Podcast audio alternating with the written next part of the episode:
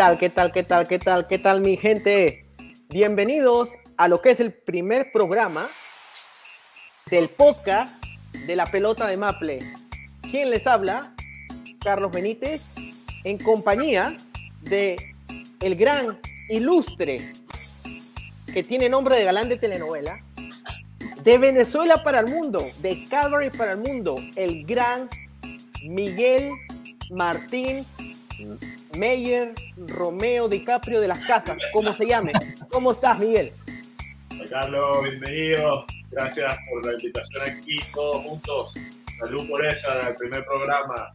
La ya pelota está Ya está destapando, ya está destapando, ¿no? Listo. Listo, listo. Y ahora, señoras y señores, el mexicano más querido en Canadá después del gran Cantinflas, después del gran Roberto Gómez Bolaños. Nada más y nada menos que Alex Gutiérrez. Alex, ¿cómo estás? Buenas, buenas, Capi Benítez, Miguel, ¿cómo están? Feliz de andar por aquí compartiendo este espacio con ustedes y pues bueno, emocionados de tener este espacio para hablar de fútbol, lo que nos gusta y especialmente para Canadá. Bueno, bueno, de Canadá, de Canadá, de Canadá para el mundo. Esta es la pelota de Maple. Este es un podcast que es el podcast de la gente, el podcast del pueblo, el pueblo futbolero, el pueblo que le gusta el fútbol canadiense. Si eres futbolero, si te gusta el fútbol en general, no importa de qué país seas, esto es para todos y es lo más importante que el fútbol canadiense se aprecia mejor en español, aquí en la pelota de Maple. Bueno, caballeros, ¿qué tal la semana? ¿Cómo han estado? faltas tú por presentarte, así que con ustedes, de Halifax, el amante más, para el mundo. El que ama más al Real Madrid que el propio Di Estefano, el capitán, Carlos Benítez. No, no puede decir eso. Eh, el escudo, yo me señalo acá y la, la cámara, la cámara está media mala. El, escudo de aquí también, o sea, no, no me vas a vender así como que yo, que me encanta el Real Madrid, o sea, como que, ¿qué es eso? No, Respeto, por favor. también. Exacto. Ahí tú tienes ahí la de Calvary y mi compañero aquí, Alex, tiene la, la, la de Pacific. El campeón. De costa a costa, de costa a costa. Porque eso fue un regalo, ¿no? De tu amigo. De costa a costa, de costa a costa. Sí, esta, me la regaló ahí el Güero Díaz, no se alcanza a ver ahí en la espalda, pero ahí está el Güero. El pero bueno, no, yo, yo como tal soy neutro, no soy todavía de un equipo de la CPL, pero pues bueno, a mí me gusta el fútbol y eso incluye a todos los equipos, que juegue mejor. Ya, yo te iba a decir, porque tú y yo hemos estado tomando unas cervecitas en, en Spruce Meadows, en Acro Field, y eh, hemos estado es, eh, dándole, corriendo por, por Cadbury, ¿no?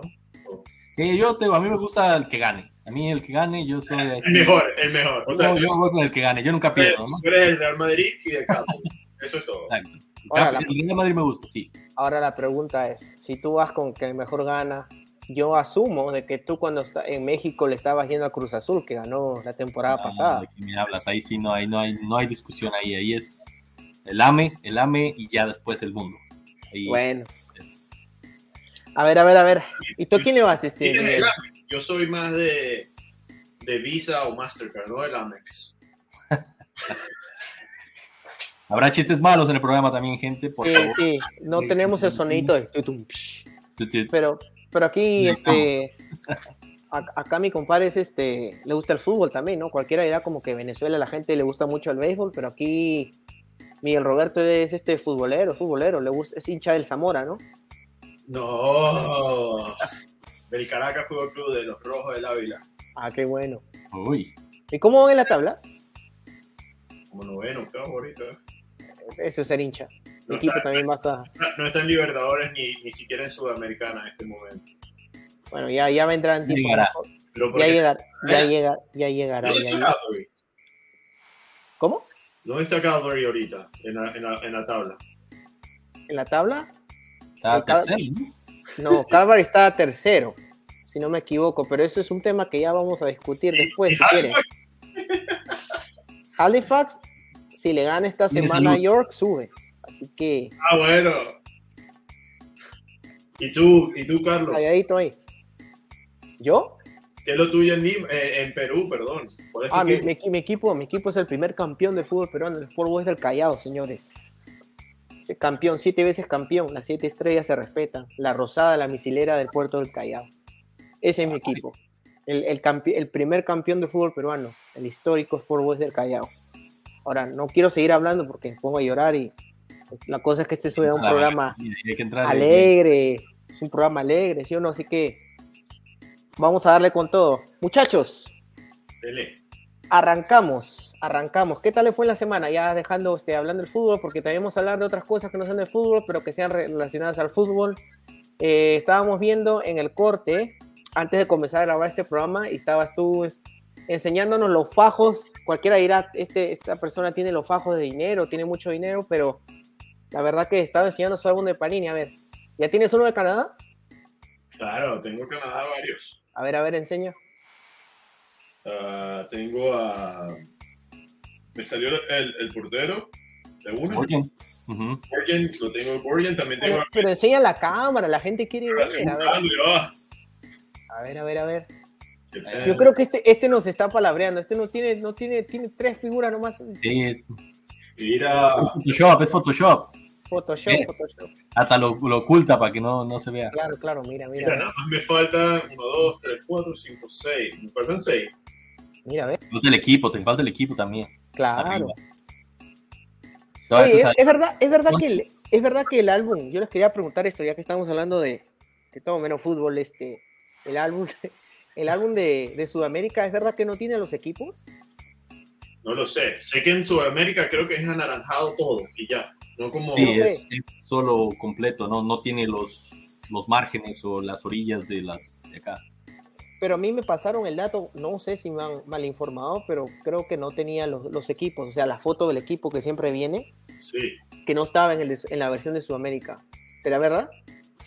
Ay, sí, desconozco el dato. Lo único que yo sabía la diferencia era los colores, que eso lo hicieron para arriba, para Norteamérica, mm. Eh, Estados Unidos y, Canadá, porque en México está. Pero creo que sí estaban los equipos, según yo sí estaban los equipos, tendría que, que checarlo, pero pero no sé, ahí ustedes. Pero eso es como que quitarle algo al, Panini de toda la vida. ¿Ustedes vieron lo que pasó en Argentina este, con el álbum Panini? Que hubo como una, una.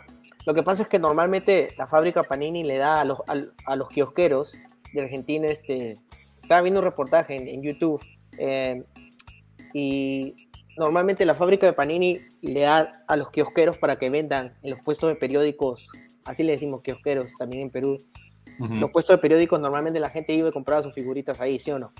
Pero ahora resulta que Panini ya se está burguesando un poco y comenzaron a, también a, darlo en tiendas. Creo que también eso se vio eh, el mundial pasado, que ya comenzaron a darlo como que en, podías comprarlo como aquí en Norteamérica, ¿no?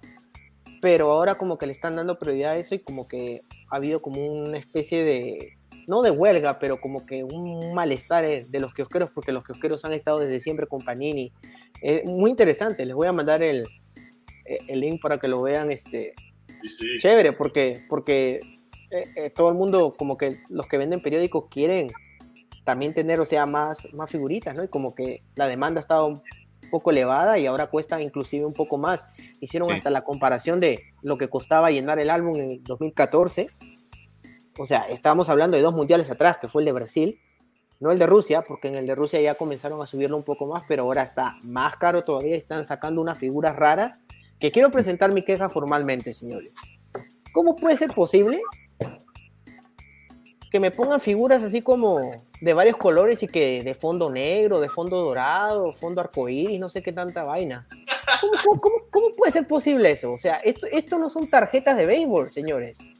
A mí dame mi álbum completo. ¿Qué ha pasado? Y, estoy contigo en esta, porque a mí, no sé ustedes, pero yo cuando veo mi álbum y empiezo a ver las estampas, y si tienes de diferentes colores, tienes, puedes tener una azul, puedes tener una verde, puedes tener una roja, puedes tener todos los colores, se ve, se ve feo, ¿no? O sea, cuando ya empiezas a ver tu álbum, o sea, se ve disparejo, toda la mayoría blancas, y de repente tienes unas de otros colores que es como que dices, no sé, inmediatamente te, te, lastima, ¿no? A mí no me gusta, y aparte es más pura sacadera de dinero que nada eso, ¿no? Yo creo que, ¿qué ibas a decir, Miguel?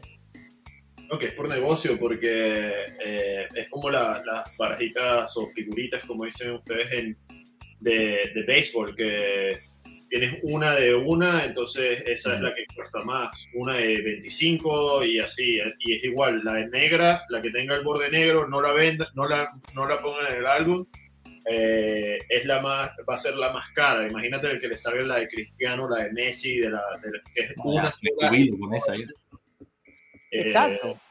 Es, eso es lo que, lo que no me gusta porque... ¿Cómo? Mi álbum lo estoy, estoy pegando las blancas y la azul, la roja, la verde y la morada la estoy guardando para... Buena idea. Para mi jubilación. No, e, e, es que, es que es verdad, o sea, me, parece, me parece como que raro, ¿no? Como que se tomaron muy en serio eso de que decían que Qatar iba a ser el mundial este, más caro de la historia. Definitivamente, yo creo que se están tomando eso mucho literalmente porque el álbum está más caro, están sacando unas figuras extrañas como que de colección y que, ¿de qué te sirve tenerlo? O sea, porque yo entiendo, tú tienes una figura y la figura es chiquitita, ¿no? Y se puede arrugar y como que es difícil y con una tarjeta diferente porque hasta tienen los case que tú los proteges, que los mandas a, a, la PCA, que es como una organización que se encarga de limpiártela y ponértela bonita como para exhibirla en colección y es donde los coleccionistas compran. Yo entiendo eso en una tarjeta, pero una figurita que es así de chiquita, También lo he visto. que es maltratable, o sea, me parece, hay gente que hace grading de eso. Que comenzó desde el año pasado, desde el mundial pasado, perdón, o el antepasado, pero ya se ve raro. Yo pienso que las tarjetas deben ser tarjetas y las figuritas deben ser figuritas. Y no olvidemos también que en Sudamérica, bueno, en otros países más bien, en, casi en todo el mundo excepto en Canadá, están los álbumes los de pasta dura. También eso fue otro negociazo que hicieron para sacar más dinero, ¿no? Porque ahora ya no tienes pues, el, de pasta blanda o el de pasta dura y claro. álbumes de doble de gasto, doble de cosas, o sea, también se buscan reinventar, pero para mí no, este álbum no me está convenciendo mucho. Aparte, lo que más me molesta a mí es que antes te daban un número, ¿no? Decías, bueno, la 300, la 400, la 500, lo que sea, ¿no? Y ahora tienes que organizar todas tus figuritas antes de irlas a pegar y todo. Se me hace una locura eso. Que oh, por los números, ¿no? Porque números por país, por todo. O sea, cada país es el 1 al 20. Entonces tienes Canadá, por, ejemplo, entonces CAN 1 hasta el 20. ya no es como que más rápido para revisar si no tienes que revisar por equipo. Entonces, eso también nunca, eso, eso sí es un, es un negativo para ellos con eso de, de la enumeración de las cartas, de las barajitas. A mí, a mí, también me parece un poco extraño, ¿no? Como que están haciendo como que llenar el álbum sea cada vez más difícil. Otra cosa que también, como decía Alex, eh, eh, que ahora sacan el álbum en, en, tapa dura, tapa blanda, y el mundial pasado de Rusia, me acuerdo que sacaron una edición de tapa dorada que era dorada, o sea, de color, el gold de Rusia 2018. Ahora sacaron el Onyx, que supuestamente es el mismo diseño con los colores invertidos, ah, pero, pero del cómo se llama, pero con las, con las figuras más pesadas. O sea, sí, no, hubo una versión así medio rara con eso, sí lo recuerdo. Y yo como que, ¿para qué? O sea, ¿para qué quieres una versión pesada? O sea, como que si al final para, sacar varo, dinero. Dios mío, pero en fin. Hablando de eso, ya que estamos hablando del álbum Panini, algo que a todos los canadienses y a todos nosotros que vivimos en este hermoso país nos emociona, es ver a Canadá en el Mundial. Y como estaba enseñando aquí eh, Miguel su álbum, ¿no? Como para enseñarnos y sacarnos pica, así como cuando Kiko le enseñaba la, la pelota al chavo, como que, mira, este, nos sacaba así su, su álbum y veíamos a Canadá en, en, el Mundial, que sabemos que Canadá se vienen dos amistosos súper importantes para Canadá. ¿Qué opinan de esos señores? Ya comenzamos a hablar un poco de fútbol, ¿no? Como que ya tuvimos nuestro momento relajo. la, última pregunta que tenía sobre el momento relajo era de, las figuritas. En, en, esta, en Perú y en, en México ustedes también tienen lugares donde hay gente que compra 50 cajas y te tienen la, la que te falta. Que solo claro. Ok. Claro, claro, claro, que te las venden sueltas. Aquí no vas a encontrar eso. Aquí tú vas. Es más, aquí en Halifax. Oye, alguna tiene lo hará, pero no, no. Todavía. Alguna le va a ocurrir y lo va a hacer, pero no. No es. Lo puedes hacer, pero lo puedes hacer en eBay y te sale muchísimo más caro porque tienes que pagar, te cobran como 4 o 5 por la figura, más el gasto de envío y todo eso. Vas a, vas a pagar como que no sé, como te va a salir como 10 una figurita. Te puedes agarrar y decirle a tu familia, oye, ándate al, señor de la esquina que, te, que, que me dé esta figura y guárdamela yo de ahí, ¿no? Como que sí. yo la compres, ¿no? Pero, pero en fin, señores, a ver, Canadá, ¿qué pueden saber? ¿Qué, qué me cuentan de, de, de estos partidos? Pues creo que, bueno, mi punto de vista, por fin Canadá ya empieza a tener algún tipo de desafío mayor. Eh, por mucho tiempo, y lo hemos hablado en otros espacios, lo hemos dicho, Canadá por mucho tiempo ha sido, bueno, o sea, ha sido muy bueno aquí en la CONCACAF, pero también se juntó con un mal momento de México, un mal momento de Estados Unidos. Eso le dio mucha fortaleza a Canadá, que estaba en un buen momento. Que ahorita ya que salen del área, y, del área y se van a ir allá a medir a otras selecciones, el caso de Qatar primero contra los que juegan en esta fecha FIFA y después contra Uruguay. Creo que son exámenes interesantes, fútbol muy diferentes. El caso de Qatar, pues a mí se me antoja como que ahí Canadá puede ganar, no fácil, pero creo que sí es un partido más cómodo para ellos. Y el caso de Uruguay, ahí la verdad es que sí siento que va a estar complicada la cosa para Canadá tal vez sea bueno recibir en estos momentos unos dos, tres cachetadones y a dormirte y, despierta más bien. Ah, pero lo veo complicado porque pues Uruguay es Uruguay, ¿no? Todos sabemos la garra charrúa, cómo juega. Miguel, ¿tú, ¿tú, qué opinas de eso?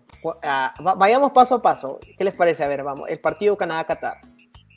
¿Cómo lo ves tú? Contra Qatar, yo Qatar va a ser su primer mundial también, ¿no? Porque al final es por, ser el, el país anfitrión, Uh, el partido contra Qatar yo veo que es el único partido de esta jornada de Qatar y Uruguay, el único de ellos pueden sacar por lo menos un empate. Eh, yo creo que se puede buscar hasta en la victoria. Y si eso no se consigue, ya sabemos lo que puede pasar contra Uruguay. Eh, Uruguay yo lo veo muy difícil en Uruguay. Pero si no le gana Canadá a Qatar, ¿para qué está Canadá entonces? O sea, ¿cuál es la realidad entonces de Canadá si no le gana a Qatar? Y eso es por, por, por, eso es que siempre estábamos hablando antes, ¿no? Que siempre decíamos, Canadá, nosotros no necesitamos ver a Canadá jugando contra Curazao. Nosotros necesitamos saber que Canadá le gana a Jamaica, porque Canadá ya está en otro nivel. Es un nivel de mundial, nivel mundialista, y por eso cuando supimos que va a jugar contra Uruguay, todo el mundo se, nos alegramos, ¿no? Porque es un país que le puede, le puede mostrar a qué nivel está en este momento. Yo, Y Japón, Japón es un, un país que, aunque siempre está eh, en un mundial, siempre ha estado en mundiales, es un, un, un, equipo que le puede dar mucho a Canadá. Y ahí es que vamos a saber qué vamos a ver, porque Canadá es, eh, creo que es el país que se la va a ver más fea en, en el mundial. Es Bélgica y Croacia top 5 en el mundo está ahí. Ojo con Marruecos. Y Marruecos, Sí, Marruecos también le puede. No, sí, dice Marruecos, pero, y, como tú dices, Marruecos termina siendo uno de los mejores países también en, la primera ronda de grupos, siempre en, la fase de grupos, en los mundiales. Entonces yo, yo pienso que Canadá, eh, el, único equipo, el, único encuentro que le veo a Canadá ganando, y espero que así sea, porque si no me voy a preocupar demasiado, es contra Qatar. Yo, miren, obviamente Canadá en el papel es el favorito. Eh, sabemos de que Qatar ha venido jugando, eh, jugando amistosos, ha venido con rodaje eh, y ha estado jugando creo en otra confederación, si no me equivoco, pero acá hay algo que hay que acatar que es bien cierto, ¿no? El problema de que le favorece a Qatar es el clima. Ellos están aclimatados y Canadá está acostumbrado a jugar en el frío, siempre ha traído a sus rivales. ¿Se acuerdan el glorioso partido con México que los trajeron a jugar a Edmonton?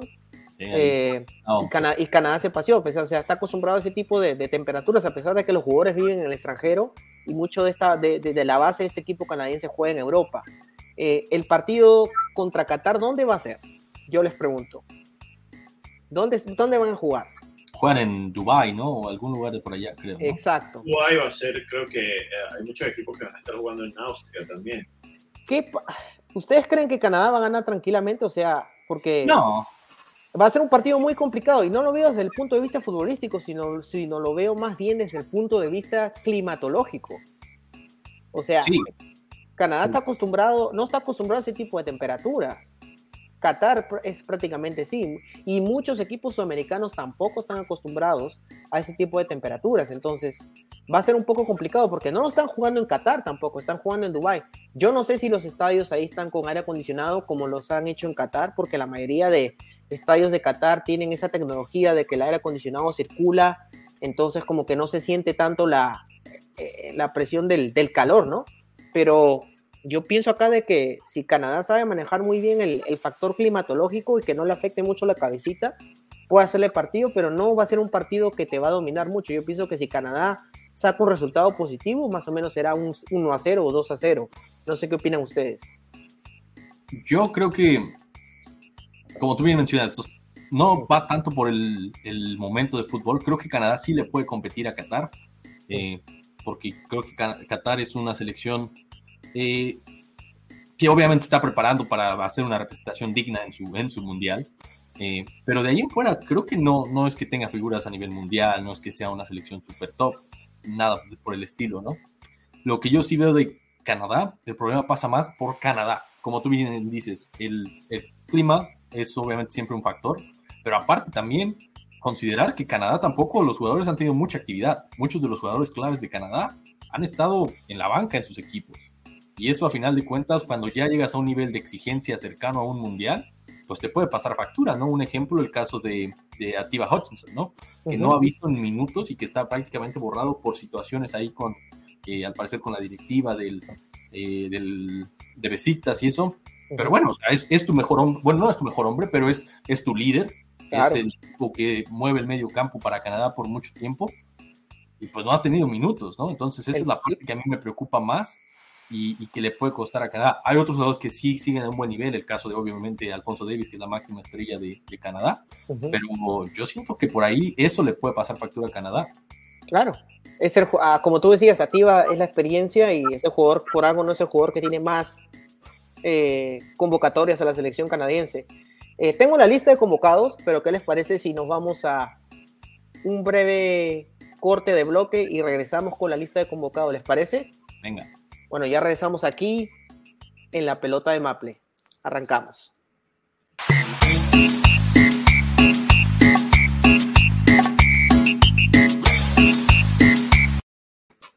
Ok, ajá. Le gustó la musiquita. Ahí se la pongo, ahí se la pongo, ahí se la pongo para que no, para que siga la cumbia.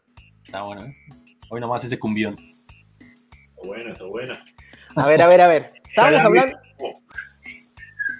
Claro, claro, con, el arbitraje y todo. Miren, eh, estábamos hablando justo de Canadá eh, en el bloque anterior y pues aquí les voy a enseñar eh, la lista de convocados. Quiero que me digan ustedes, voy a sacar aquí el... Miren, tenemos arqueros Milen Borjan, Maxime Crepeau y Dane Sinclair. tenemos a los defensores Sam Arecube, Derek Cornelius, Alfonso Davis, Alistair Johnson, Scott Kennedy, Richie Larea, eh, que regresó desde el Nottingham Forest, creo, al, Toronto FC, Kamal Miller, Steven Vitoria, Joe Waterman de Montreal, eh, Montreal Impact, iba a decir, FC Montreal. Ha cambiado tantos nombres que ya ni sé. Joe, Waterman ha regresado, este, ¿no? Este, bien ganada su convocatoria, pienso, por el momento que viene pasado Montreal. Eh, Steven Eustaquio, Mark Anthony Key, Ismael Cone, Jonathan Osorio, Samuel Piet. Delanteros, Charles Andreas Brim, Lucas Cavallini, Tio Corbiano, Jonathan David, Junior Hoylet, Luca Kelosho, Cy Larin, Lian Miller y Ike Hugo. ¿Qué opinan de esta convocatoria, muchachos? No creo que haya sorpresas ahí, que uno que otro nombre que no había visto, pero creo que es la los que los, los, muchachos que lograron ir al mundial son los que están siendo convocados. Y quería acotar que Qatar, lo último partido fue contra Jamaica de Qatar y fue uno a uno, para que tengan eso en mente. Ahí está. Yo, yo resalto ahorita justamente el tipo del que hablamos, que es este Atia Hutchinson, que no aparece ahí en la convocatoria, no lo convocan por esos situaciones personales que vive, pero volvemos a lo mismo, Ativa tiene que estar en el Mundial. Aunque no juegue, claro. a estar, o, no sé, aunque no esté en su nivel máximo, tiene que estar. Es una de las máximas figuras dentro de Canadá, tiene que estar. No aparecen convocados. Eh, yo no resalto, o sea, creo que por ahí alguna que otra sorpresilla que vemos, jugadores que a lo mejor son nuevos, nombres que antes no aparecían. Eh, a mí me da mucho gusto, por ejemplo, el caso de Joe Warman, un tipo que empezó desde la Canadian Premier League, ahí con que, que, vivió ese proceso y que después se fue a, Montreal y que le está, le está yendo muy bien. Me da mucho gusto, la verdad, eso sí me da mucho gusto que, que el entrenador aún se empiece a fijar en esos jugadores jóvenes que a lo mejor como tal no han estado en todo el ciclo, que han tenido a lo mejor momentos por aquí por allá, pero es importante probar, ¿no? Creo que todos los jugadores, eso es lo importante de una selección nacional, ¿sabes? Que tú tengas la ilusión de que aunque a lo mejor no hayas estado antes, pero si ves un buen momento, te puedan llamar. Eso para mí es lo más importante, algo que, por ejemplo, en otras selecciones no pasa, en caso yo siendo mexicano, lo veo con mi selección, que mandan llamar a jugadores que ni están, pero solo como han estado cuatro años, ahí van se van, se suben al barco, ¿no? Entonces aquí eso me da gusto. Eh, me llama la atención el caso de Lucas Cavallini, que tiene un rato no andando tan bien y que hace poco sufrió esa situación, ¿no? Donde lo, expulsaron por, por pisarle ahí casi la yugular a un rival casi todo. Pero bueno, lo llaman, bueno, con una palmadita en la espalda, ¿no? Parte del entrenador, pero no, creo que es una convocatoria buena, buenos jugadores. Ojalá, ojalá puedan no tiene, esa, es la parte también que quiero resaltar, ¿no? El problema es que ahorita Canadá solo tiene tres exámenes antes de ya debutar en el Mundial. Exacto. Entonces es como que ahorita John Herman tiene que juntar a todos los jugadores, sacar lo más que puedan estos tres entrenamientos casi, casi, y, pues ahora sí que con el rosario en la mano entrar al Mundial, ¿no? Yo, yo lo veo de dos maneras, muchachos. No sé, corríjame si me estoy equivocando, pero eh, yo veo que Canadá no es un equipo que le sobre ni que le falte. Entonces, lo mejorcito que tiene que hacer es ponerlo y ver qué pasa. Como tú dices, Alex, son tres partidos que tiene de examen como para más o menos ir eh, ensayando los esquemas, los automatismos y todo eso en base a lo que es la Copa del Mundo. Ahora, tiene dos rivales que uno en el papel Canadá es favorito y tiene que ganarlo. No podría decirte por jerarquía porque Canadá es su segunda Copa del Mundo y la verdad que no, la jerarquía se gana con la experiencia y el transcurso de los años y los resultados a, favor de tu selección. Pero por oficio lo tiene que ganar Canadá en el papel. Todos estamos de acuerdo. Pero esta convocatoria con nombres nuevos, yo más lo veo por el lado de que quizás el único partido con el que podría experimentar eh, Herman es con Qatar. Pienso yo de que con Qatar va a poner muchas caras nuevas, como que va para, para, para ver en el termómetro en el que están y quizás los jugadores del equipo titular, pienso yo que van a entrar de acuerdo a las circunstancias de cómo se vaya dando el partido en el segundo tiempo. No lo veo al revés. No veo que el equipo titular esté arrancando porque pienso yo de que quiere verlos ya al rojo vivo como que cómo estaría arrancando Canadá y ya más o menos ir insertando los jugadores que van a arrancar el, en el Mundial de Qatar. Yo pienso yo de que el partido el, el 11 clave, de, el 11 de Canadá que ha venido jugando las eliminatorias es el que va a ir al Mundial y que va a jugar. Pienso yo de que eh, Ativa tiene que entrar. Ojo que Ativa no ha venido siendo titular, inclusive cuando estaba con ritmo y Canadá venía jugando las eliminatorias. Ativa era un jugador de segundos tiempos que entraba uno que otro partido, arrancó de titular de acuerdo al rival. Pero más que nada yo veo de que el examen va a ser con Uruguay. Eh, el, el, partido que vamos a ver con Uruguay va a ser como que el termómetro de, de lo que va a ser Canadá en, la Copa del Mundo. Ahí vamos a ver como que va a poner toda la carne en el asador. O nos van a golear o se va a quedar 1-0. Eh, un, marcador ahí pequeño o vamos a terminar goleado y eso es lo que nos va a decir cuál es nuestro nivel. Oigan, yo tengo una pregunta a ustedes. Si ustedes fueran John Herman, ¿cómo le juegan a Uruguay? O sea, ¿cómo, cómo ustedes plantarían esa, ese partido? Porque obviamente sabemos que si juegas al tú por tú, Uruguay te puede por ahí comer, ¿no? Pero... Aquí tengo la, la, plantilla uruguaya. Ustedes. ¿Qué te parece? Miren, al arco Rochet, Muslera, Sosa. Muslera venía siendo titular, eh, es el titular mundialista, tiene como tres copas del mundo Muslera. Eh, pero mira, o sea, mira, hombre por hombre, salvo Alfonso Davis, eh, de Canadá, eh, Uruguay superior en la plantilla, en el papel. Miren, miren los jugadores que tienen. O sea, tienes, tienes a, a, Royel, tienes al pelado Cáceres, que regresa, creo, a la Celeste, porque no venía siendo convocado. Tienes a Cáceres, tienes a Araujo, como le llaman en, el Barcelona. Tienes a, a, Varela. tienes a, Denis Suárez, tienes a Olvera. Ojo que me parece que Cavani se pierde los partidos por lesión de, Uruguay, pero tienes dos monstruos arriba, que tienes a Darwin Núñez y tienes a Luis Suárez, que son jugadores muy, muy parecidos. Yo, a mí me hubiera gustado más ver a, Darwin Núñez y a, y a Cavani, porque siento que se, que se complementaría mejor por el tipo de delantero que son. Pero tenemos a, Luis Suárez, y sabemos que Uruguay te juega con dos delanteros arriba. ¿Cómo ven ustedes con estos nombres? ¿Cómo puede plantearle Canadá el partido? Mira, yo creo que Canadá tiene que defenderse, bien, o sea, tiene que pararse bien atrás porque, como tú dices, son, jugadores de clase mundial contra los que estás enfrentando, ¿no? Si le juegas al tú por tú, te van a comer. Creo que Canadá, o sea, Uruguay te come si, si te le intentas parar al tú por tú. Canadá tiene que hacer su fortaleza, que ha sido siempre el esperar atrás y contragolpear. Esperar atrás, contragolpear, porque con las flechas que tiene por los costados, que son Alfonso Davis y este John Buchanan, son con los que les puede hacer daño por ahí y, nada más. O sea, yo, yo, yo no le veo de otra forma. O sea, yo la verdad no lo veo de otra forma. No creo que Canadá. Sería padre que Canadá se viéramos, o sea, ese Canadá que saliera y, atacara y, vámonos, ¿no? Sería no lo hay. Tiempo, pero al mismo tiempo sería, creo yo, un suicidio.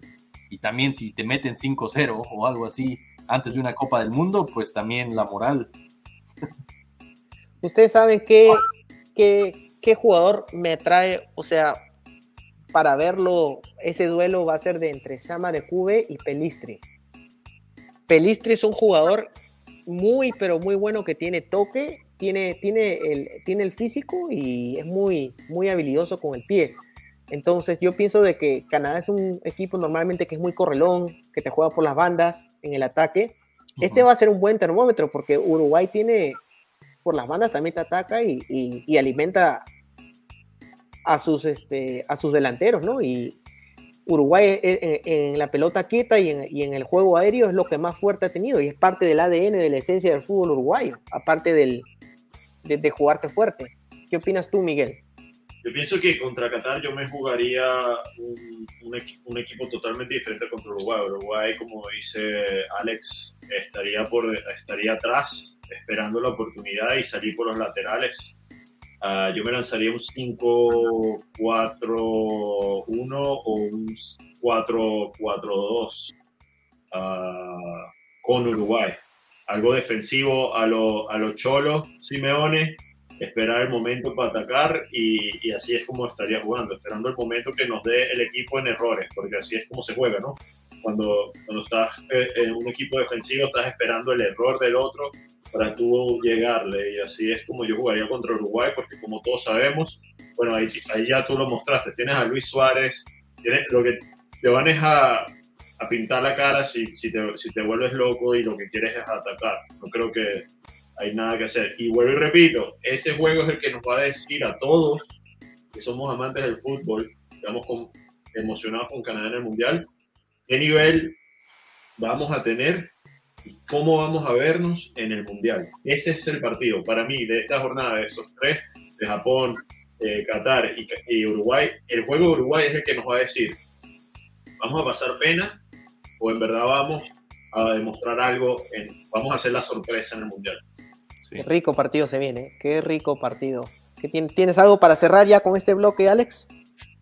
No, nada más eso. Yo creo que también si Canadá quiere hacerle daño a Uruguay, también es tener la pelotita, ¿no? Porque por muchas veces a Canadá, esto también es algo que yo personalmente les he cuestionado, es que sí tienen mucho desequilibrio, pero hay un punto en que también tienes que usar la pelota, ¿sabes? Usarla a tu ventaja, moverla, circular el balón, cansar al rival, porque así no, al final cuando el que está cansando es uno, ¿no? Entonces me gustaría ver a lo mejor Canadá intentar un poco más de eso, aunque también con en Uruguay sea complicado, porque como dicen, Uruguay es un equipo que juega bien, pero también te puede pegar mucho. Entonces, es llevártela con calma, no tenerla tanto que les puedas este, pintar la cara a los demás y se enojen. Y yo creo que con eso a lo mejor con Qatar sería un, un, buen parámetro para intentarlo, ¿sabes? Tener la pelota, buscar otro tipo de variantes para que Canadá en un mundial, eso es lo importante, tener variantes, ¿no? No solamente tener el mismo juego de siempre, el mismo juego de siempre. Una ver con quién cuentas también.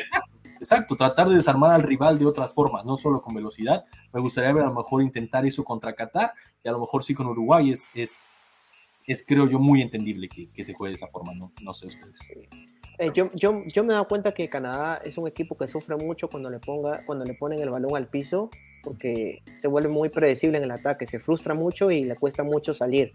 Y normalmente te sale por las bandas. Entonces yo pienso de que si el partido está 0-0, pero vemos un Uruguay que te sigue atacando, a mí no sorprendería que John Herman pruebe y ponga a Alfonso Davis y lo, lo mande a jugar de, de, de, la, de lateral.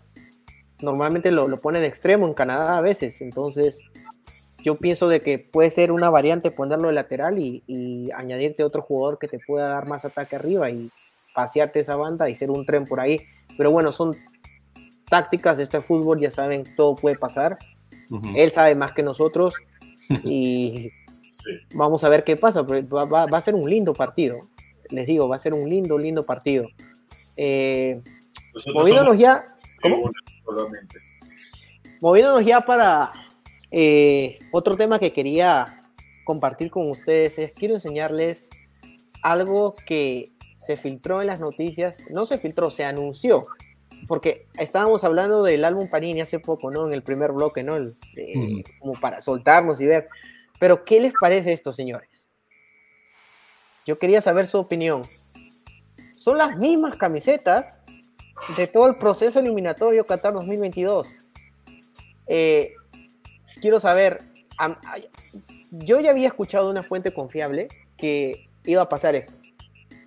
Lo que me sorprende es que hayan puesto la camiseta blanca de visita cuando normalmente el pueblo canadiense le encanta la camiseta negra, que es prácticamente el mismo diseño de la camiseta roja, solo que en color negro.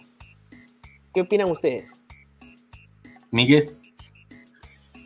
Bueno, yo bien porque puedo decir que tengo la blanca y con esa van para el mundial, entonces no tengo que comprar decir después, pero, uh, pero sí, la negra me gusta también, como puedes ver, si, te, si ves a Alex y a mí tenemos negra de, de, nuestros, de, de los equipos de, de, la, de la CPL y la, la, negra siempre ha sido mi favorita, no la he conseguido nunca porque siempre, como dices tú, es la favorita, entonces siempre está agotada.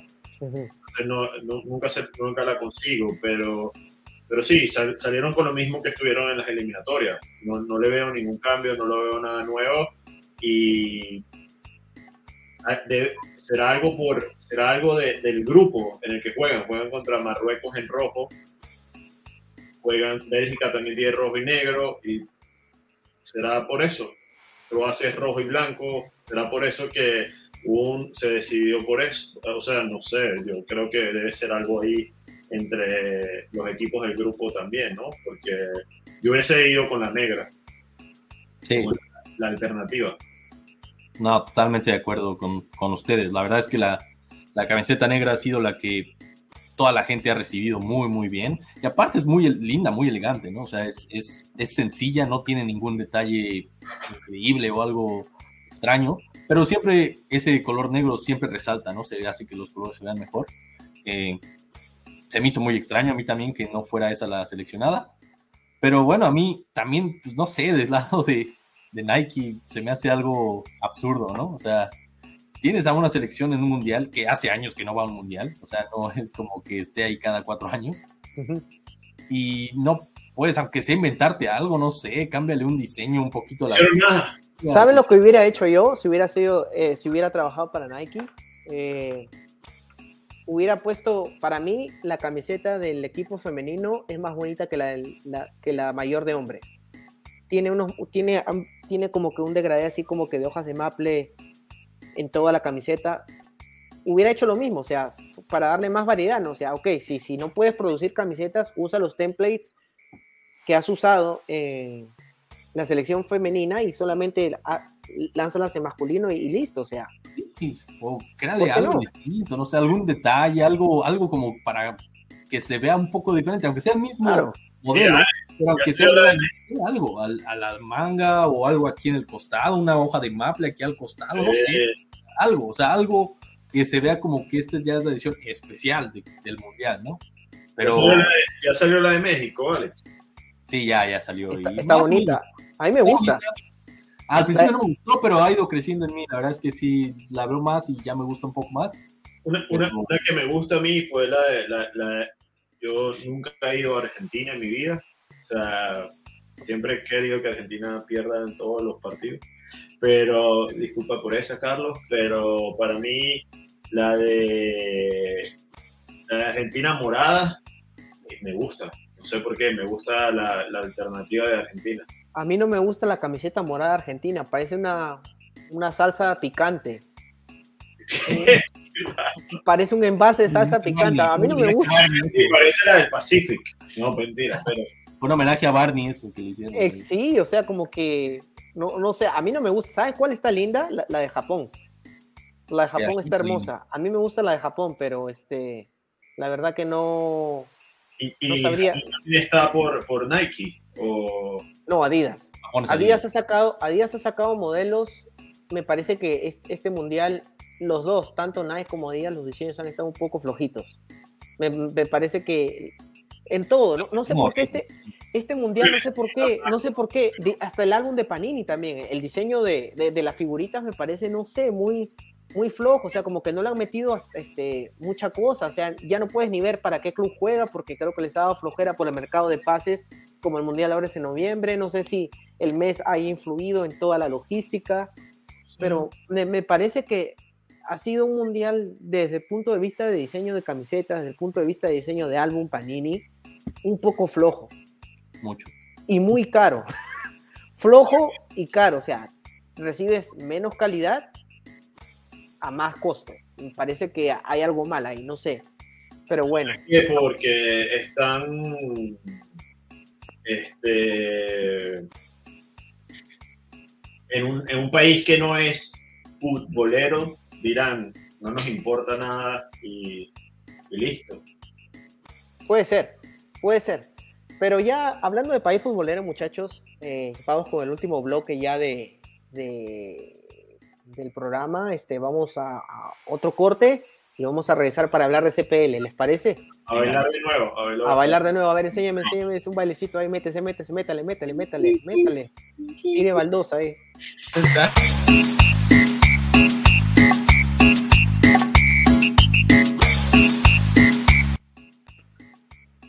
Ahí está.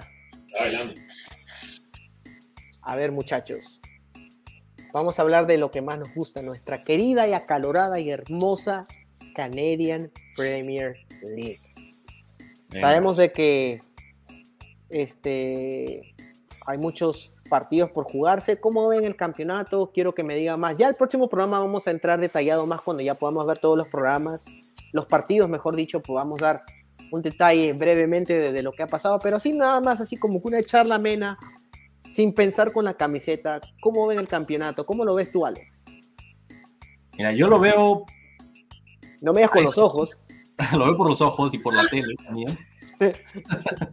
pero no, o sea, la verdad es que esta temporada se ha sentido rara, no sé ustedes, pero en otras temporadas, en esta etapa ya final de la temporada regular, se sentía como que, como que todos los equipos, o al menos los que ya estaban en los cuatro primeros lugares, se veían más eh, enrachados, más embalados, como que ya traían un ritmo serio y ya podías a lo mejor por ahí escoger a uno o a dos que decías, estos dos seguro son los campeones. El año pasado, en el caso de Pacific, lo veías, lo veías con Forge, que terminaron siendo los dos finalistas, ¿no? Claro. En este año lo veo muy complicado. La verdad es que creo que es una serie de altibajos en todos los equipos, ¿sabes? O sea, como que en, este momento yo no me atrevería a decir a cuál veo como campeón. Hay ciertos equipos que me gustan, que tienen ciertos jugadores que, me llaman la atención, pero creo que ha sido un cierre de temporada medio flojo, donde los más irregulares, que, incluso ya no están calificados, como ha sido el caso ya de York, que aún tienes posibilidades, pero está muy alejado de los cuatro primeros lugares. Yo veo a York ahorita ya como el más enrachado, ¿no? Llegó Moba Bully y les cambió el semblante a todo el mundo y, ya se empezaron a levantar, ¿no? Pero de ahí en fuera, o sea, te digo, ningún equipo yo en este momento veo para campeón, no sé ustedes. Eh, mira, yo lo veo, yo estoy prácticamente de acuerdo con lo que tú dices. Eh, yo pienso de que los cuatro que ya están arriba, este, más o menos son los que van a clasificar a, la liguilla, a los playoffs. Pero dentro de esos cuatro es como que ya nadie sabe para quién trabaja. Eso es como que jugar a las sillas musicales entre ellos. Porque yo te puedo decir de que la gente puede decir, sí, que Forge nunca lo ves por muerto, etcétera, pero viéndolo como ha venido esta temporada, sí, no hay que darlo por muerto a Forge, pero yo pienso de que Forge también puede dar el batacazo en perder partidos que ha tenido que haber ganado en la, en la liguilla, ¿no? Eh, va, falta todavía, ya estamos a punto de llegar a los playoffs, a la liguilla, pero la verdad que no, o sea, no. Forge antes por lo menos te mostraba un poco de, no, no te podría decir jerarquía, pero te mostraba como que elementos, como que te, te, enseñaba automatismos en la cancha que te podrían decir, mira, este equipo tiene pasta de campeón, la suerte del campeón, como que la, te, te tiraba la camiseta encima.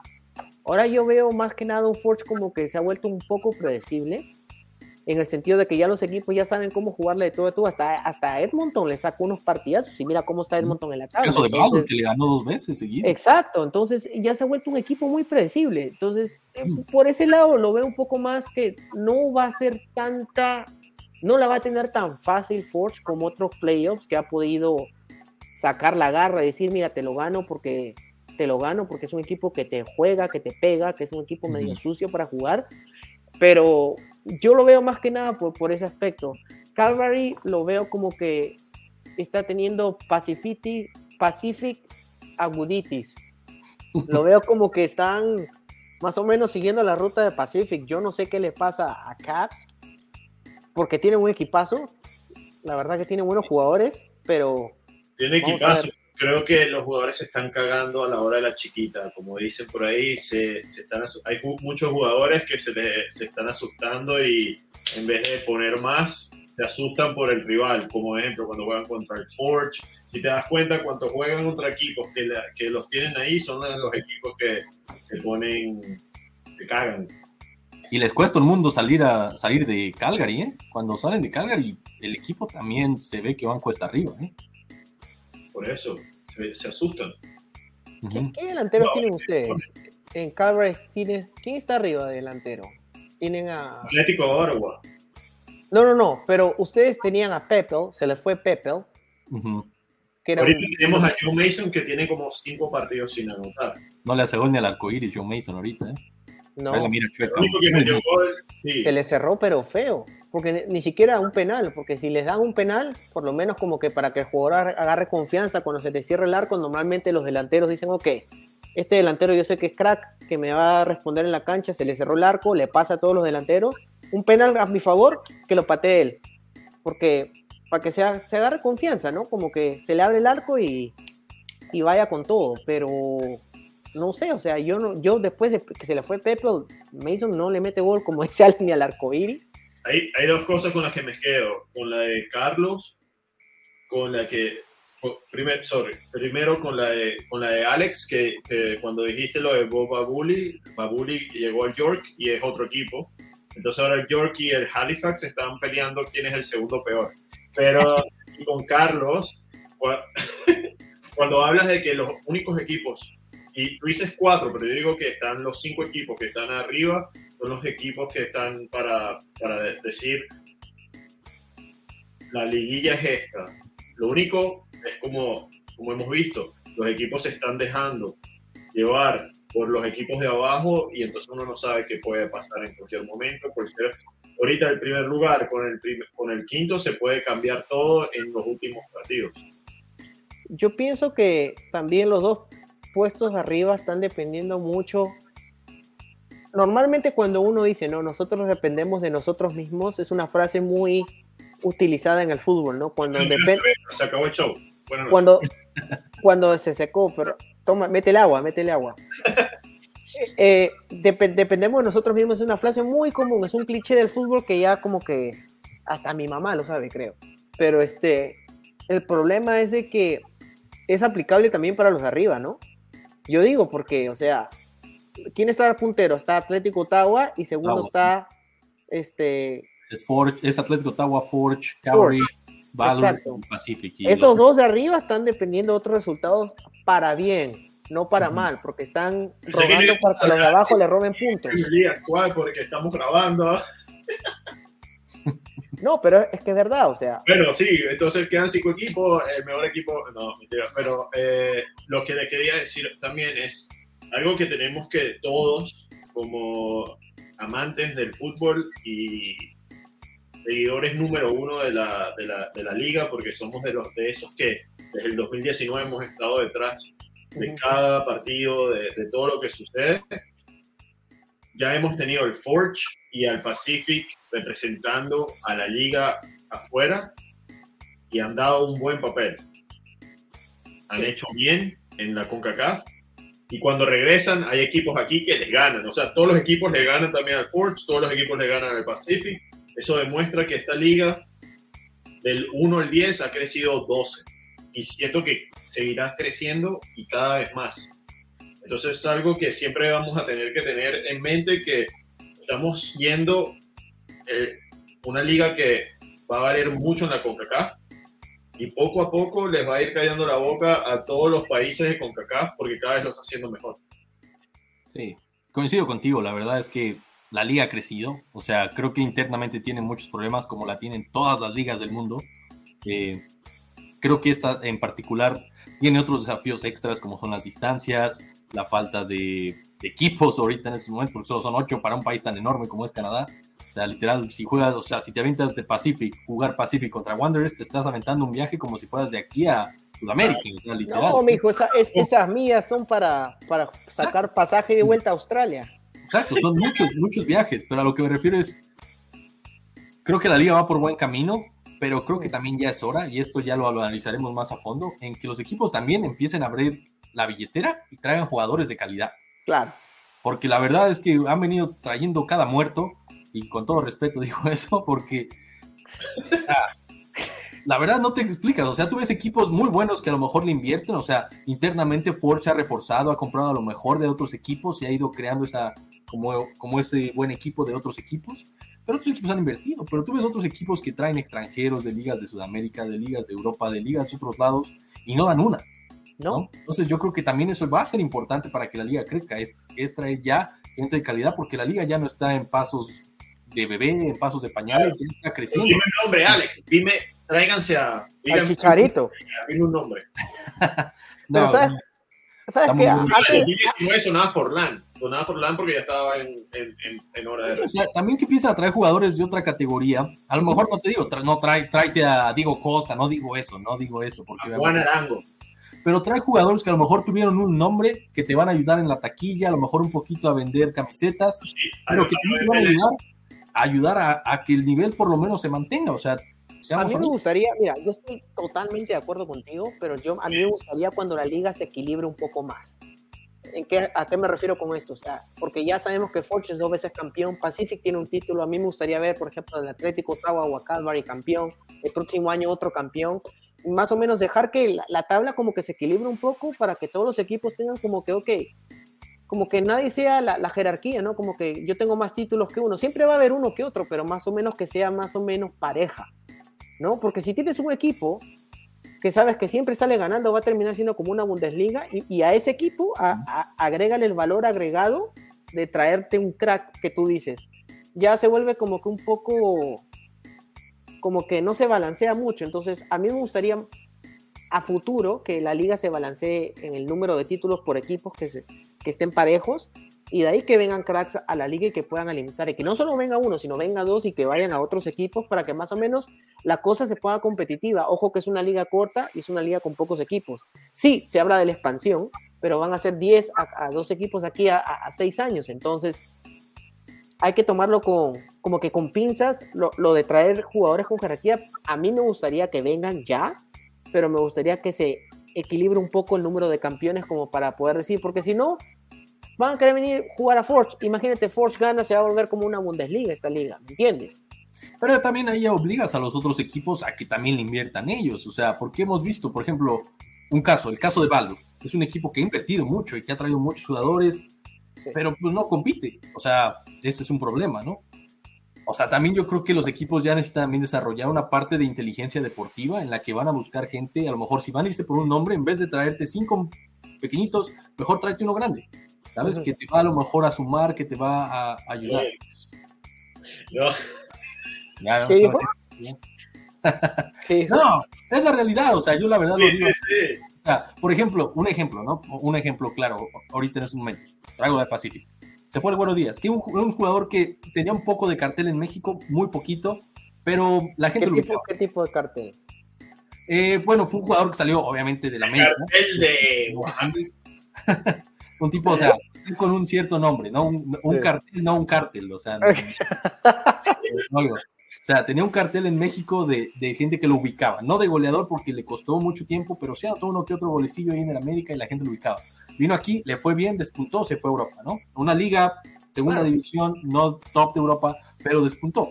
A mí lo que me sorprende es que el tipo que ya históricamente es tu goleador en una liga, lo quitas reemplazar con Jordan Brown, era un gol que igual, volvemos a lo mismo, no le hace goles ni al arco iris, ¿sabes? Eso es lo que a mí me, me choca, que aquí es como que en vez de traer a lo mejor. Jordan, ha jugado con Pacific ya. ya, ya jugó, ya lleva como 3, 4 partidos. pero era ídolo en Calvary. Fue, fue Jordan Brown jugó para Calvary. Nada más era ídolo. Jugó, pero jugó, fue el jugador que. Tiene dos goles. El gol de la liga y el contra. Para Whitecaps. Contra los Whitecaps.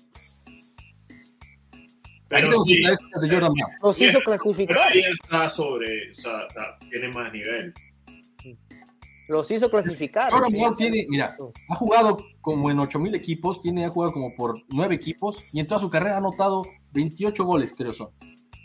O sea, es un tipo en toda su carrera. O sea, en toda su carrera. Y tú vienes, eso es a lo que me refiero. En vez de contratar a estos de que, ah, bueno, este ya jugó aquí, ah, este ya estuvo aquí, vamos a irnos por esta fácil, mejor vamos a invertirle y buscar a otro más. 28 goles tiene en toda su carrera. En toda su carrera, ya ha jugado como en 1, 2, 3, 4, 5, 6. Te ha jugado como en 8 equipos, 9 equipos. O sea, ¿Qué, hizo Tommy? ¿Qué hizo Tommy? No, o sea, es a lo que yo me refiero, ¿sabes? Es buscar ese tipo de calidad para que la liga crezca. Ya no buscar al compadrito, al amiguito de acá, de aquí, de allá, Mejor vamos a buscar nombres que en verdad sumen a la liga. Ahora, yo también estoy de acuerdo. Nos iremos expandiendo más. Y señores, a hablar polémica aquí siempre, ya lo sabemos, ya me estoy metiendo en problemas. Pero no, no, no, no, no, no, no, tú, tú, tú, saca, tú sácale el cuchillo. Tú sigue, tú sigue. No, mira, ese que yo cuchillo a la CPL a veces, pero también, así como les he dicho Flores, creo que también es importante que. Este nuevo comisionado creo que le va a dar eso. Este nuevo comisionado a lo mejor le va a abrir el, el. Porque recuérdate que todos los equipos tienen un cap de máximo entre toda la plantilla de un millón y algo. Dime tú, Forge, ¿de dónde saca tanto jugador? Pues Forge fue a CONCACAF y pasó a semifinales de la Champions League, ¿no? Ya, yo sé, pero nunca me han revelado el salary cap. Y yo también me estoy metiendo en problemas, pero Forge porque siempre ficha bien, o sea, olvídate de los torneos internacionales.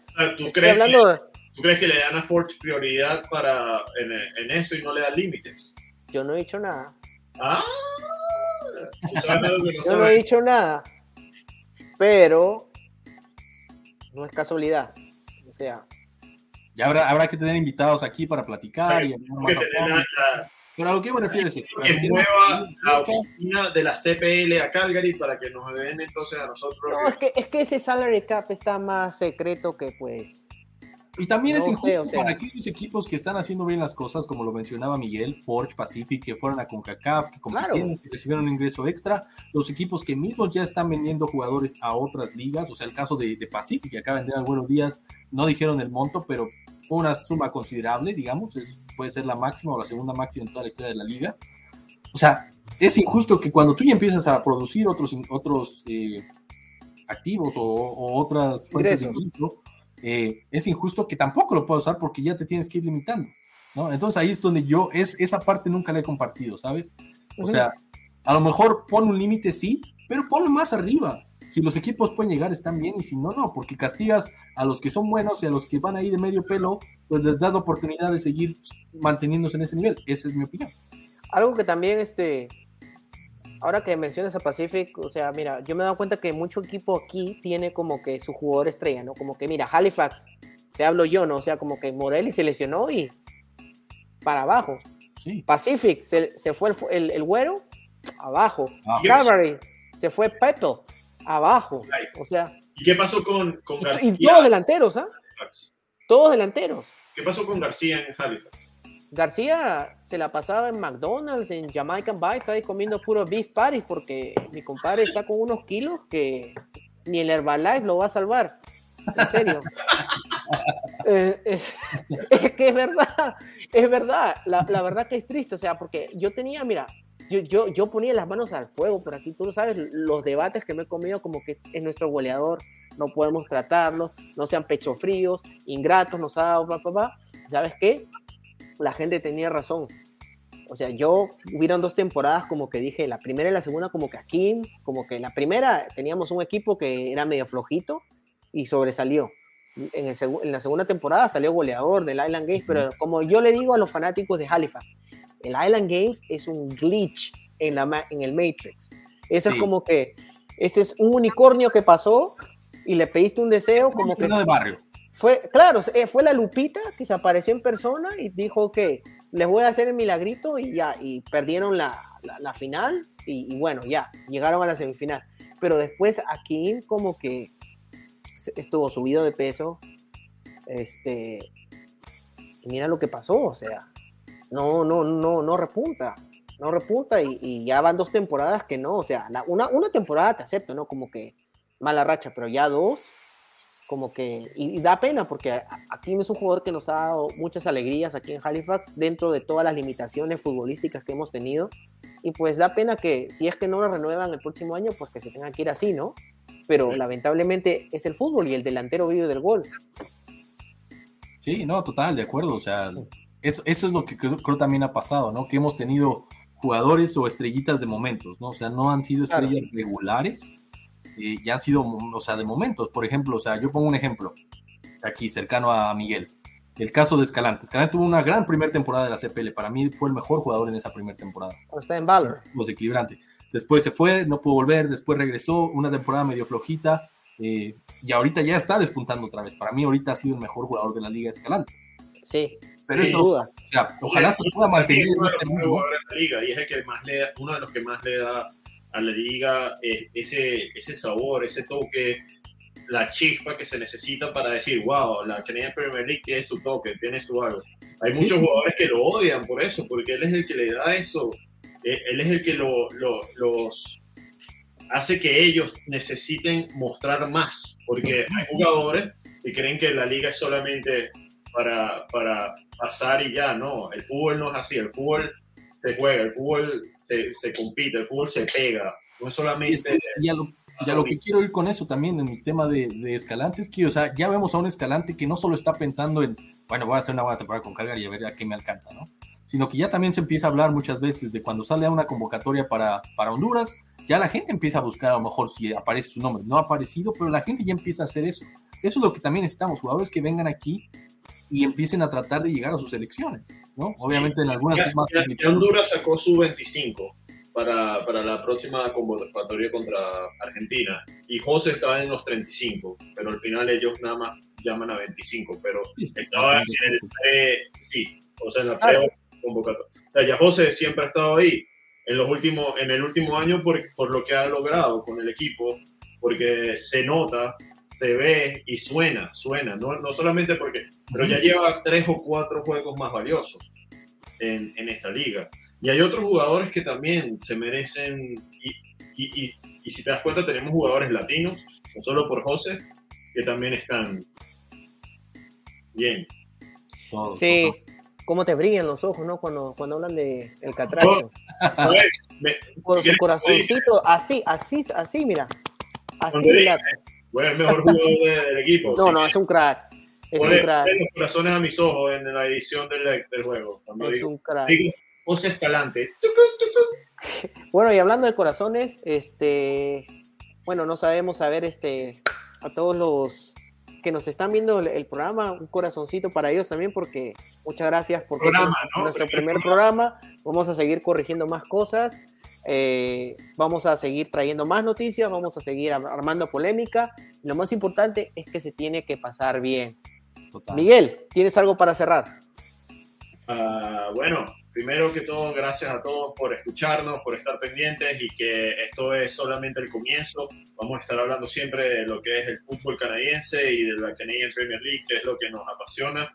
Y a los, todos los latinos, apóyennos y siempre aquí para hablar de lo que más nos gusta, que es el fútbol. Alex. Igual decirle a la gente que, que una, gracias por, por acompañarnos en este primer episodio y dos, que, que, nos sigan acompañando en lo, que, en lo que viene. La verdad es que somos gente muy apasionada, latinos teníamos que ser, nos gusta hablar de fútbol, nos, nos metemos en la conversación, empezamos ahí a, decir cosas y es lo que esperen de nosotros, ¿no? Que vamos a, a, tratar de dar lo mejor de nosotros y la polémica no va a faltar aquí, señores, y, y los datos traviesos. Bueno, bueno, bueno, entonces este, yo me despido aquí con el gran Miguel, con el gran Alex. Eh, nos despedimos aquí en la pelota de Maple. Nos vamos a ver la próxima semana. Vamos a estar tratando de sacar episodios una vez a la semana. Y pues nada, nada más decirle que muchas gracias por apoyar este proyecto y vamos a seguir dándole con todo. Eh, quiero decirles también de que vamos a tratar de lanzar los episodios quizás este, los martes o los lunes, vamos a ver más o menos, ahí vamos a poner nuestras redes, pueden seguirnos como arroba pelota de Maple, búsquenos en, en Instagram, en TikTok, en YouTube, en Twitter, vamos a estar lanzando Twitter también, en, en, Spotify y muy pronto, si se puede, OnlyFans y todas las redes que puedan, que puedan hablar. Una foto de cada uno a la semana. Exacto. La le toca a Alex. Va, vamos con... de Mille. Claro, así que vamos, vamos con todo con la pelota de Maple. Esto es solo el comienzo y pues muchas nada. Gracias por tanto y perdón por tan poco. Hasta la próxima semana, señores. Muchas gracias. Bye, bye.